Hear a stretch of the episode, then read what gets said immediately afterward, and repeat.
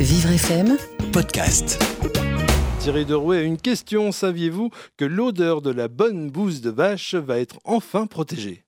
Ça y est, c'est fait. Le coq Maurice et tous ses congénères vont pouvoir continuer à importuner légitimement leurs voisins sans désormais craindre un procès. Depuis jeudi dernier, une loi protège non seulement les cris de nos gallinacés, mais également tout ce qui fait la singularité de la ruralité. On ne le sait que trop, les emmerdes, ça vole toujours en escadrille.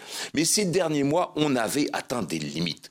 Sinon, comment expliquer que des Parisiens en vacances, très précisément au Boudon en Lozère, avaient demandé au maire de décaler l'heure de la cloche de l'église Car voyez-vous, cette église avait la mauvaise idée de faire sonner ses cloches trois fois par jour, à 7, 12 et 19 heures. Et à 7 heures, bah, ça le faisait pas.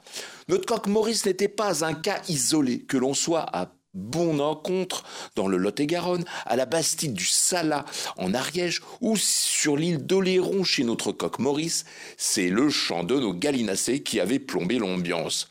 Et quand ce n'est pas le chant du coq, c'est à Souston dans les Landes que les voisins s'en prennent à un élevage de canards. Et ils étaient tous venus porter l'affaire, non pas au bar du coin, d'en rire autour d'un bon verre, mais devant nos tribunaux, comme si nos juges n'avaient pas d'autre chat à fouetter. Nos vaches, nos poulets, nos cochons vont donc pouvoir continuer à animer nos campagnes, car pour faire cesser ces litiges grotesques, le député UDI de Lozère, Pierre Morel à l'huissier, a déposé un texte qui a été adopté ce jeudi par l'Assemblée nationale.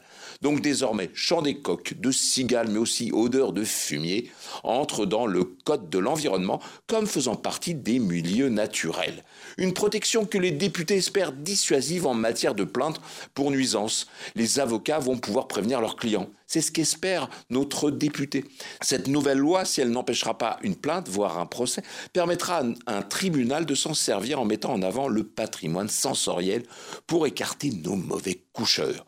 Les avocats saisis de telles affaires pourront dès lors prévenir leurs clients qu'ils n'arriveront plus à évoquer que vos vaches et cochons sont pour eux une gêne. Le texte prévoit également un inventaire par terroir des bruits et des odeurs que l'on veut protéger. Ce patrimoine sensoriel des campagnes va de ce fait être intégré à ce fameux code du patrimoine. Chaque terroir va pouvoir s'en donner à cœur joie. Mais maintenant, vous savez que la bonne odeur d'une bouse de vache va enfin être protégée. Thierry Derouet, le saviez-vous? Chaque jour, ça va de mal en pire hein, chez vous. Oui, c'est ça. Alors, il y a à retrouver chaque jour sur Vivre FM et en podcast sur vivrefm.com.